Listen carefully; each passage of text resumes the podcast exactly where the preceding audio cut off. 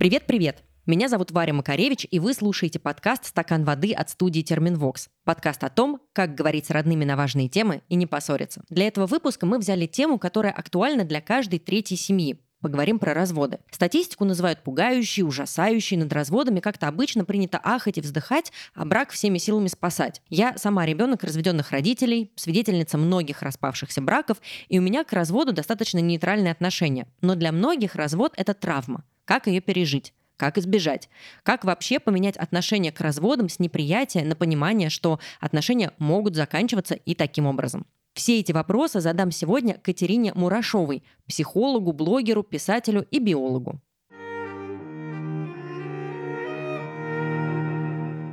Небольшой дисклеймер. Качество записи этого эпизода немного отличается от тех, которые мы записывали в студии.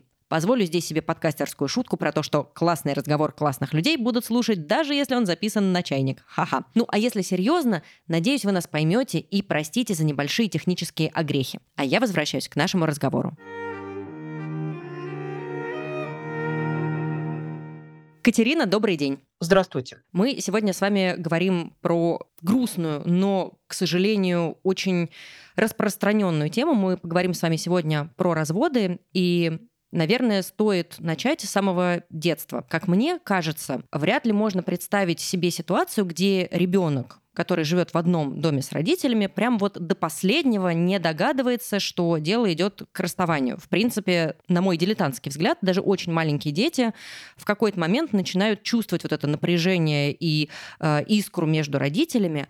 А вот что для маленьких детей является уже тем самым индикатором, что это не просто ссора, не просто разговор на повышенных тонах, а что, очевидно, есть какие-то проблемы. Ну, потому что э, и мама иногда может прикрикнуть на ребенка, но это не значит, что завтра она от него уйдет. А вот что для ребенка является тем ключевым моментом, когда он понимает, что у папы с мамой все очень плохо? Если это не второй, не третий развод мамы, то у него нет этих реперных точек. Ребенок настораживается всегда на изменения. Давайте представим себе две семьи. В одной все всегда говорят тихо, вежливо и спокойно голоса не повышают. Это два таких флегмы, которые, в общем, в целом не склонны к этому. И вторая семья – это где вот на крик разговаривают, в принципе. Люди разговаривают на крик. И первый ребенок, и второй ребенок живут в комфорте, а потому что э, они знают обстоятельства своей жизни. И вот вызвать невротическую реакцию у первого ребенка мы понимаем, когда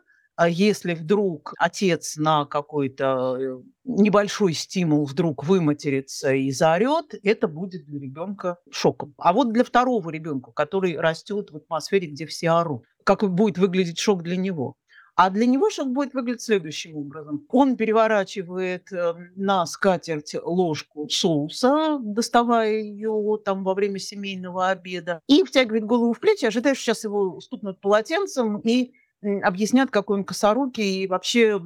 И вдруг мать, глядя куда-то в пространство, не мечая искры взглядом, спокойно говорит, «А, ничего страшного, это бывает. Передай, пожалуйста, соль, если тебя не затруднит, я насыплю. Говорят, это помогает. Вот тут с нашим ребенком сделается карачун, потому что он поймет, что, кажется, его мир готов разрушиться. Как это осознание отражается в дальнейшем на поведении ребенка? Вот он считал, мир меняется, мир рушится. Что дальше происходит у него внутри с точки зрения эмоций и с точки зрения изменений паттернов поведения? Очень по-разному.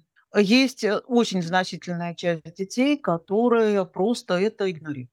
Ну, то есть они справляются вот с ситуацией, что что-то происходит. Ну, это там происходит, как-нибудь. Вообще не мое собачье дело, как-нибудь они потом там сами разберутся. Чем мне туда лезть, я все равно ничего изменить не могу. В этом э, дети очень похожи на взрослых. Что я могу изменить? Ничего не могу изменить. Значит, надо жить дальше. И это очень значительная часть. Много больше половины. Э, они для себя решают, что если что-то надо будет, им скажут, а пока ничего не говорят, сделаем вид, что ничего и не происходит какое-то количество детей с активным, ну, скажем так, с активной жизненной позицией начинают пытаться выяснить, а что, собственно, происходит. Ну, то есть они, мать, ты что, заболела, что ли? Ну, почему вот так? Папа, что случилось? То есть они начинают пытаться выяснить прямыми вопросами.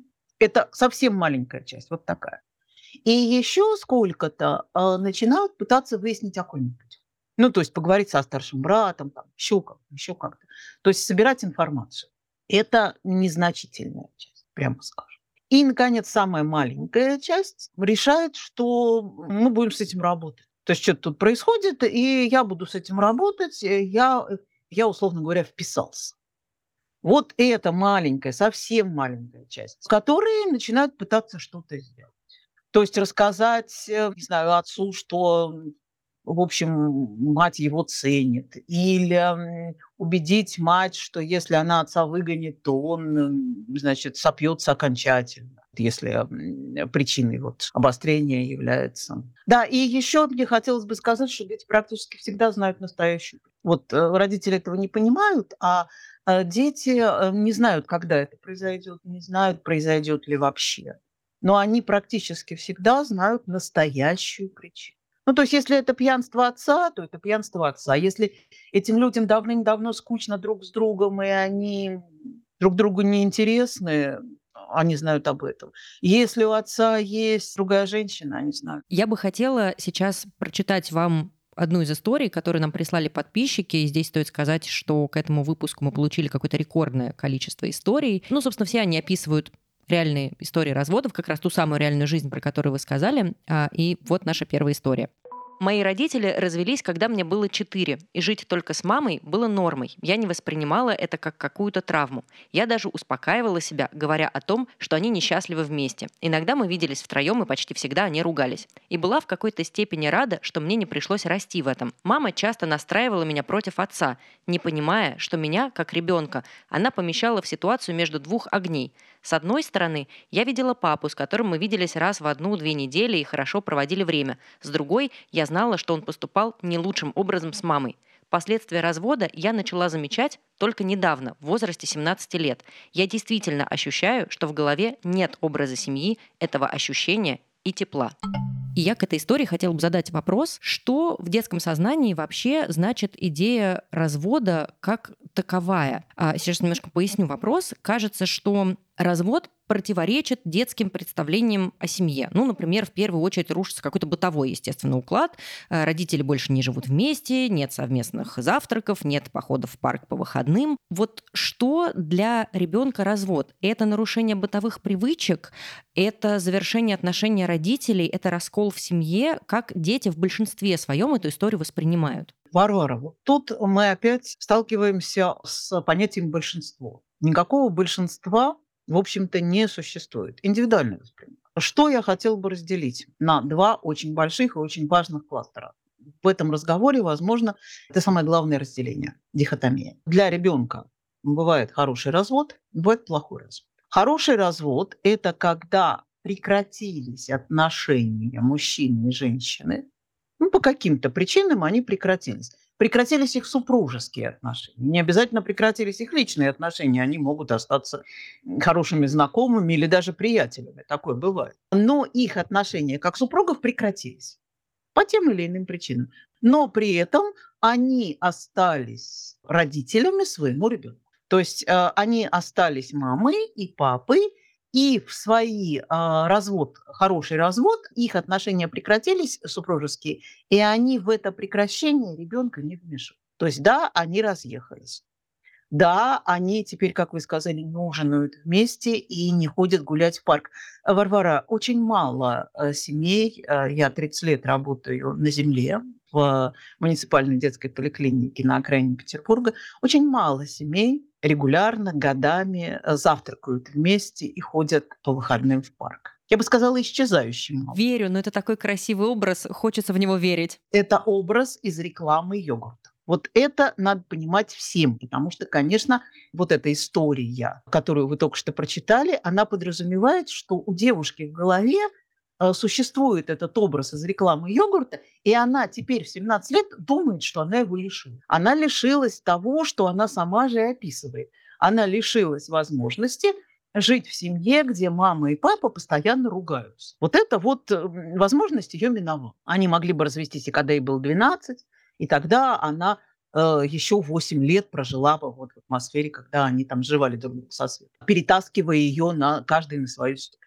Вот. Значит, это хороший развод. Да? То есть хороший развод – это когда отношения супружеские прекратились, а отношения детско-родительские остались. И вот в этом случае нашего ребенка действительно интересуют непосредственно э, обстоятельства. То есть его интересует, например, вопрос. Так, э, папа не будет больше с нами жить, а где он будет жить? А с кем он будет жить? А смогу ли я туда ездить? А будет ли папа продолжать водить меня на футбол? А мне обещали к Новому году, папа обещал, что купит новый iPhone, он его купит. Папа увезет ноутбук, которым я пользуюсь. То есть очень практичные, прикладные вопросы. Абсолютно. Вы даже не представляете себе, насколько они прикладные. Но все это подразумевает, что ребенок отдает себе отчет, что жизнь меняется, и хочет э, найти новую точку равновесия. В случае хорошего развода родители, как правило, ему эту точку э, равновесия дают. То есть они дают первую вводную от того, что мы э, с отцом не сумели договориться и расстаемся, мы не перестаем быть твоими родителями. А жить ты будешь, допустим, с мамой, папа будет э, забирать тебя на выходные два раза в месяц. Ноутбук он тебе оставит, поскольку вы пользовались им совместно, и он тебе нужен для приготовления уроков, себе купит новый. А папа пока э, не определился еще э, с дальнейшими какими-то вещами, он пока будет жить с бабушкой, со своей мамой. Я уже, кажется, знаю ответ, но давайте проговорим, что такое плохой развод. Плохой развод – это когда люди не сумели прекратить отношения гармонично. Фактически они их не прекратили. Когда они превратили любовь в ненависть, презрение.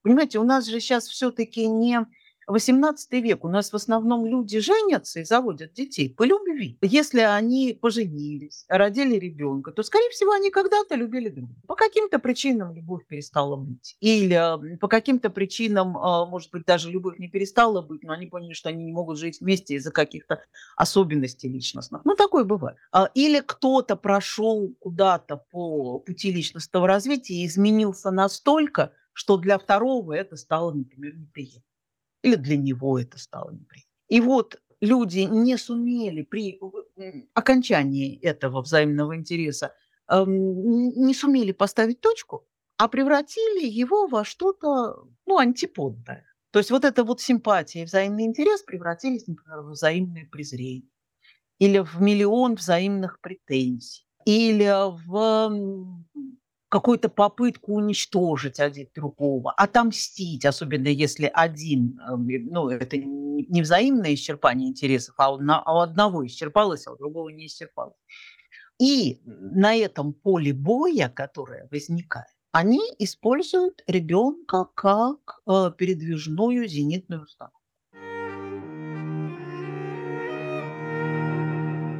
Скоро уйдем с темы детей, но все-таки есть э, еще как минимум один вопрос, который меня здесь интересует. Достаточно часто, опять же, это мои индивидуальные какие-то наблюдения, да, такие э, обобщения дилетанта, но вижу, что пары иногда не разводятся, ну давай немножечко подождем, ну давай ребенок подрастет. Как будто бы, если он подрастет, то вот это мысль о разводе родителей, эта новость о разводе родителей станет легче. Как это выглядит все на практике и на самом деле? Дети разных возрастов по-разному воспринимают эту новость. Ну, условно, кому будет тяжелее? Ребенку в 5, 10 или 15 лет? Общего опять нету, но э, с тезисом, что дети разных возрастов по-разному воспринимают развод, я абсолютно согласна.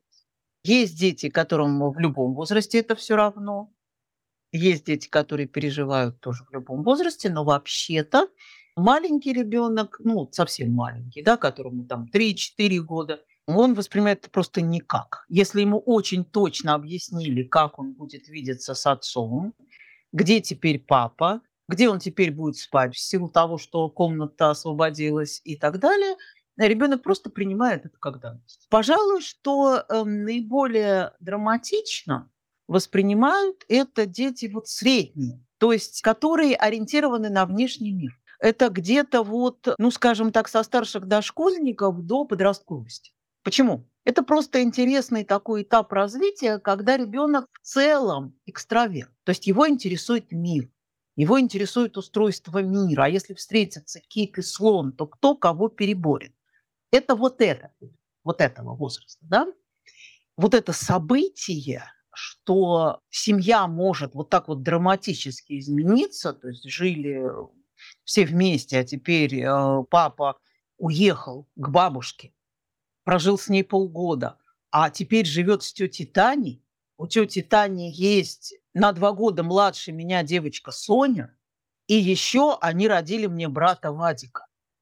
То есть вот эта вот череда событий для него очень значима. Подростки, они из-за того, что они проходят метаморфоз, у них мало ресурсов, они центрированы на своем пупе. И все, что происходит вообще в округе, их интересует только через себя. То есть если, например, им сказать, что вот там люди там что-то говорят или что-то делают, то в первую очередь подростка интересует, а про меня они что говорят? Вот. А вот ребенка, допустим, 9 лет, нет, его интересует, как они там с тетей Таней, Соней а Соня, а где Сонин отец? А если поедем в отпуск, то вот меня возьмут, не возьмут. Ну, то есть вот, э, а если без меня, то чего они там делают?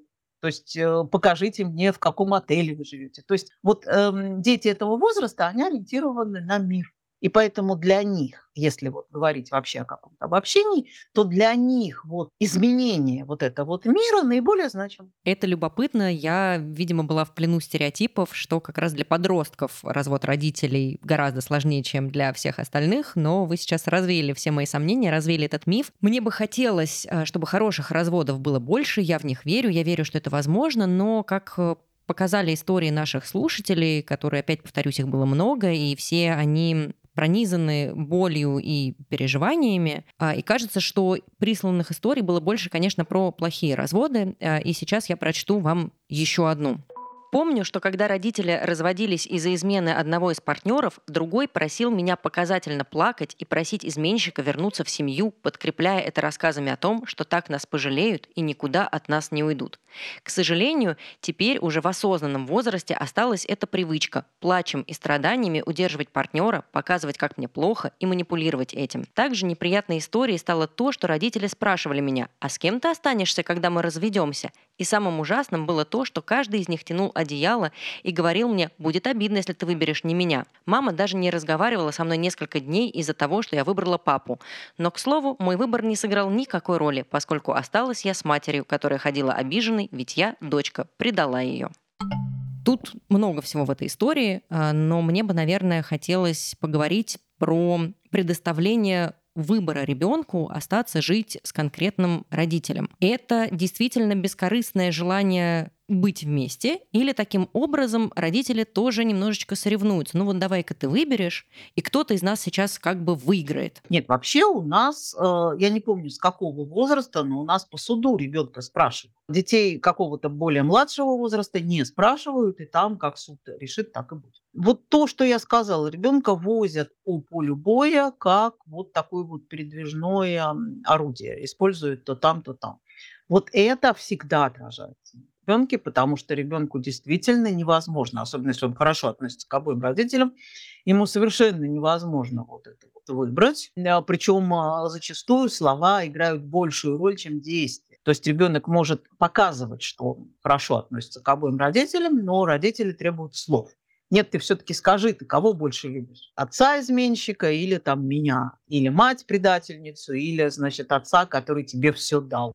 Ну и так далее. Что происходит с отношениями ребенка и его родителей, если конфликт именно у родителей? Опять же, сейчас поясню. Давайте представим ситуацию. Допустим, папа изменил маме, и вот образ, который был у ребенка такого надежного, доброго, честного отца, пропадает. На его место встает отец-негодяй и предатель. И что происходит здесь с отношениями ребенка и папы и ребенка, и мамы в тот момент, когда папа с мамой выясняют свои отношения. Ну, наверное, здесь тоже вы сейчас э, разделите на плохой развод и хороший, могу предположить. Пожалуй, что нет, здесь я на другое. Они же еще даже не развелись. Возможно, она простит измену, и они останутся жить дальше. Я здесь э, несколько удивилась, когда вы сказали, что вот он изменил, а потом вот в глазах ребенка его образ поменялся. Слушайте, а он же ведь не без сознания, этот отец-то у нас, который изменил. А, он, поскольку они уже начали там скандалить и все прочее, а, вероятно, эта история вскрылась, да, так или иначе, то есть жена в курсе, что что-то происходит, а, ребенок тоже в курсе, поскольку они орут друг на друга, обзывая друг друга изменщиком коварным, да. Этот отец, он не без сознания. То есть его задача – это объяснить ребенку, что происходит. Поскольку оно происходит через него, то есть это он влюбился или завел интрижку, или нашел любовь в своей жизни и создал вторую семью в Костроме, и теперь это стало известно. Короче, это сделал он. И э, его образ – это его рук дело. То есть вот он и должен с ребенком поговорить и от себя объяснить, что с ним происходит. Даже если ребенок очень маленький, даже если ребенку 4 года, все равно с ним можно поговорить. Это уже человечек. То есть у ребенка в глазах что-то рухнуло, это, знаете, только в одном случае. Если сначала узнали, эм, что он изменяет, а потом он от стыда застрелился. После этого, да, после этого вот действительно все остались, ну просто, хотя это разводом не назовешь. А если такой драмы из дешевого водевиля не произошло, то там остался вменяемый человек, возможно, полюбивший, и находящиеся в какой-то степени, возможно, на пике своих каких-то вот интеллектуальных возможностей и так далее, потому что любовь возвышает. И ребенок, который очень-очень заинтересован в том, чтобы понять, а что это вообще происходит. Я в своих розовых очках продолжаю пребывать, и я верю, что развод это не только про измену, хотя это самый главный, наверное, стереотип, который сразу всплывает в голове. Ребенку вообще принципиально из-за чего конкретно разводятся родители? Потому ли, что у папы э, семья вторая в Костроме, или потому ли, что мама настолько выросла духовно, что больше не может воспринимать такого вот мужчину рядом с собой? Ребенку вообще важна причина? Да, вот здесь однозначно да. А, есть причины, а, которые дети принимают легко. Ну вот, например, измену они достаточно легко, а, если отец поговорил и сказал, что ну, ну вот, я полюбил.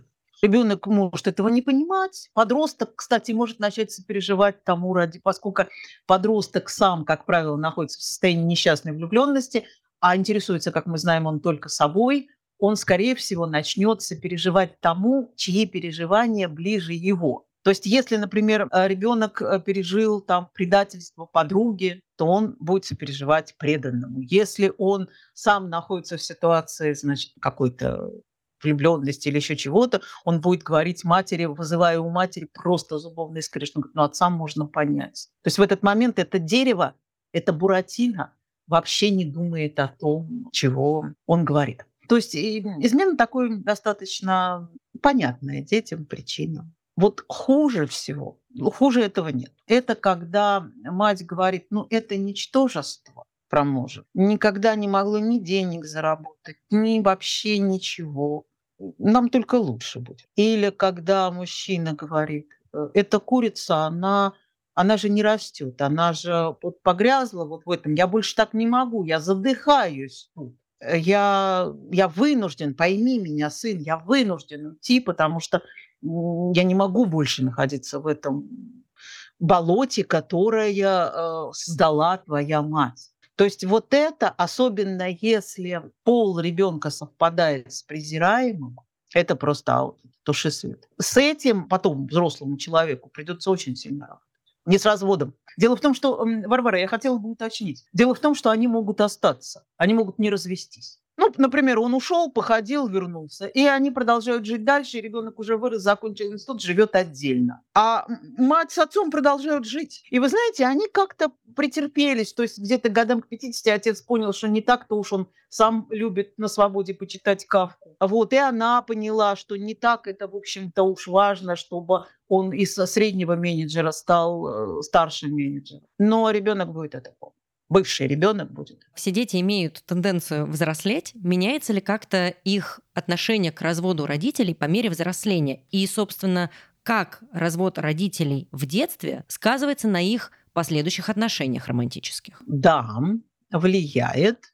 Но тут надо понимать, что у нас есть две составляющих. У нас есть общественное мнение. То есть если в XVIII веке ребенок, переживший развод, это одно общество говорит, что это просто, ну, это просто что-то вот запредельное, даже если он бесконечно рад, что мать наконец выгнала этого пьяницу, и больше он не лупасит ее каждые выходные, все равно общество этого ребенка на этого ребенка транслирует вот эту неполноценность. Да? А сейчас, в 21 веке, развод абсолютно принимается обществом поскольку все знают эту статистику, да, сейчас уже не каждый третий, а каждый второй брак распадается, то общество совершенно спокойно принимает развод. Значит, со стороны общества ребенку ничего, ничего не угрожает. А с какой стороны ему угрожает? Значит, когда он, тот он вырос, у него нет абсолютно вот этого штампа, что он из какого-то вот неправильного мира. Он из обычного нормального мира. Твои родители когда развелись? Тебе сколько было? 12. О, ну то еще ничего, долго продержались. Мои разбежались, когда мне лет шесть, а всеми матерью снова замуж. То есть э, сейчас это абсолютно такая вот ну, норма. Что угрожает сейчас со стороны общества? Сейчас со стороны общества угрожает поиск психологических травм. Что, у вас нет психологических травм? Вы никогда не болели депрессией? С вами что-то не так. С вами не просто что-то не так. Вы наверное, находитесь в каком-то коконе и ни, ни разу не постучались к собственному подсознанию. Постучитесь туда, вам там все расскажут. Сами не можете? Найдите специалиста. Вот. вот что угрожает сейчас современным взрослеющим вот этим вот людям. Оказавшись на любой условной кушетке, за идею мои родители развелись, когда мне было 4 года, много всего расскажут.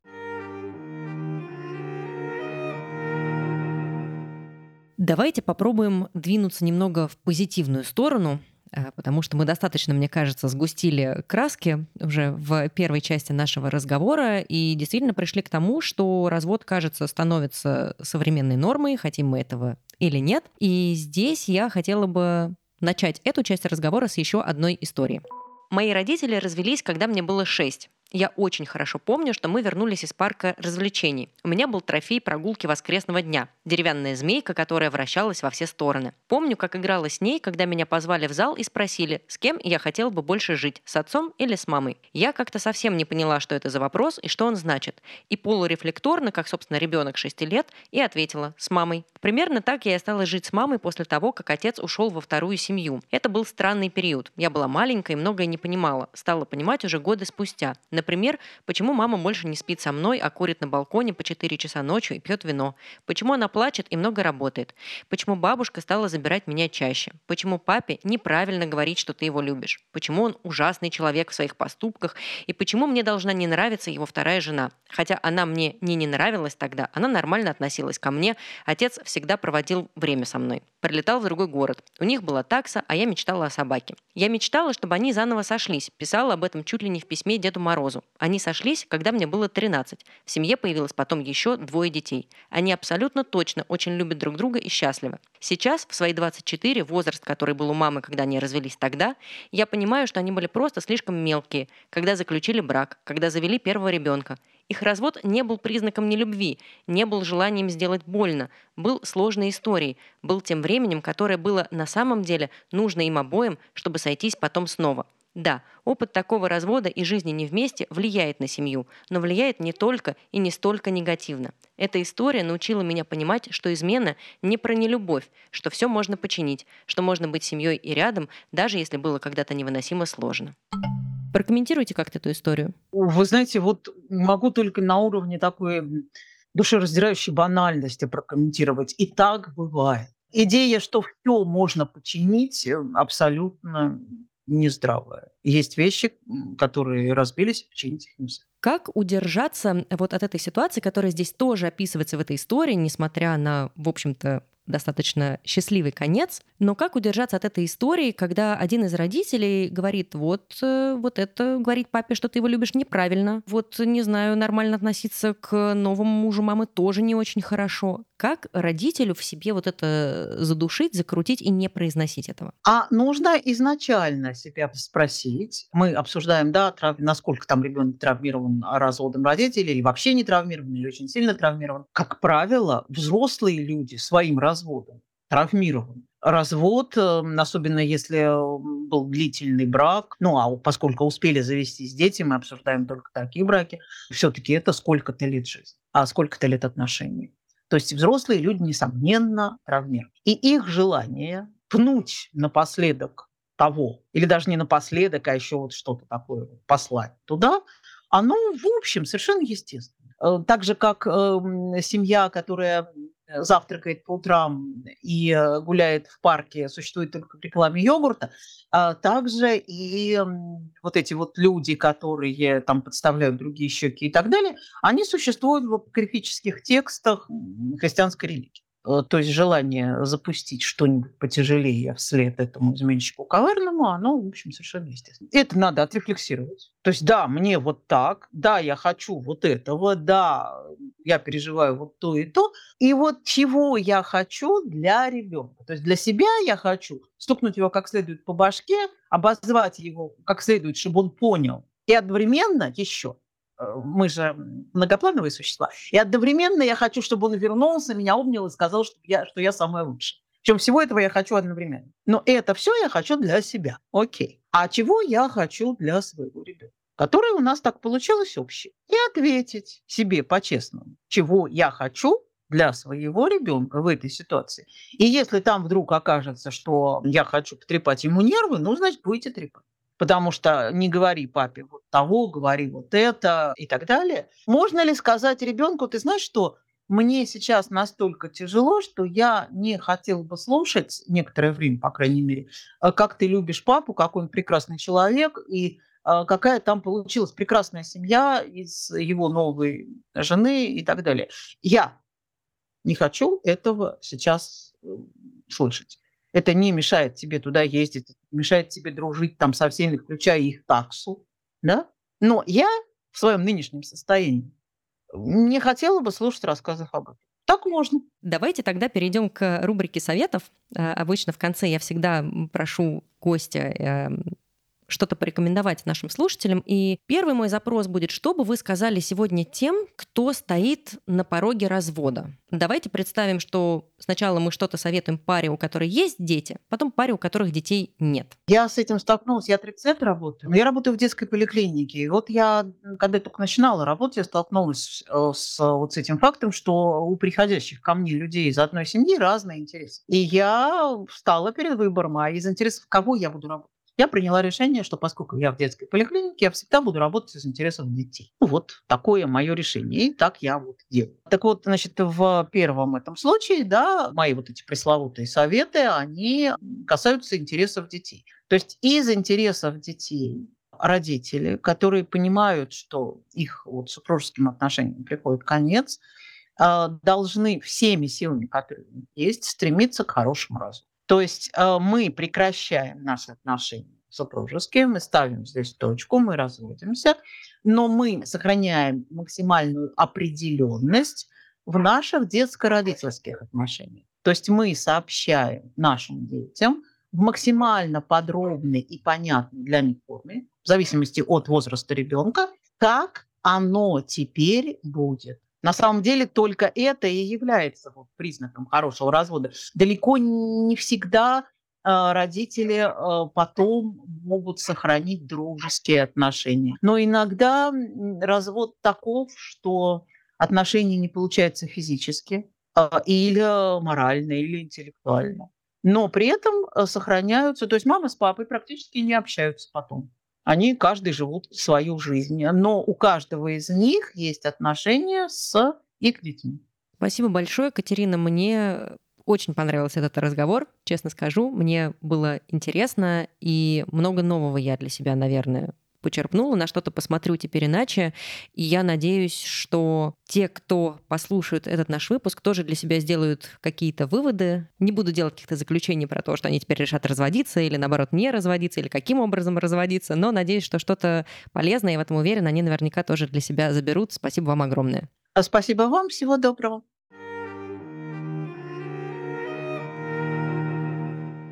Это был подкаст «Стакан воды» от студии Терминвокс. Наши выпуски всегда выходят по пятницам на всех платформах. Например, мы есть на Саундстриме, в Apple подкастах, Google подкастах, Кастбоксе, Яндекс.Музыке и даже на Ютубе. Если выпуск вам понравился, Пожалуйста, не стесняйтесь, делитесь им с друзьями и родными. Подписывайтесь на наши соцсети. Мы есть во ВКонтакте, в запрещенной соцсети с фотками, и у нас есть телеграм-канал. Там выходят наши авторские колонки, анонсы выпусков, и еще там можно пообщаться с нами напрямую в комментариях. И, например, предложить темы для выпусков. Ссылка на канал будет в описании. Не забудьте на нее кликнуть. Ставьте нам лайки там, где вы нас слушаете. Это очень приятно и дает нам понять, что все, что мы тут делаем, вам нравится. А еще заходите в соцсети нашей студии Терминвокс, чтобы следить за другими проектами студии и за жизнью команды. И не забывайте пить водичку. Пока-пока! Над подкастом работали ведущая Варвара Макаревич, звукорежиссер Александр Павлов, продюсер и редактор Лера Кудрявцева, дизайнер Елизавета Семенова, автор джингла Полина Бирюкова и автор идеи Глеб Фадеев.